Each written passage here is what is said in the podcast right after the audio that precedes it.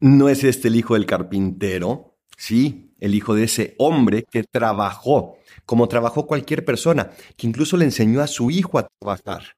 Los padres tienen un papel muy importante en la vida de los hijos, porque vienen a conformar, es decir, a formar junto con Dios ese hijo y esa imagen de ese Dios en sus hijos. ¿Qué estás haciendo tú como papá y como hijo? ¿Qué le estás permitiendo a tu papá hacer en ti?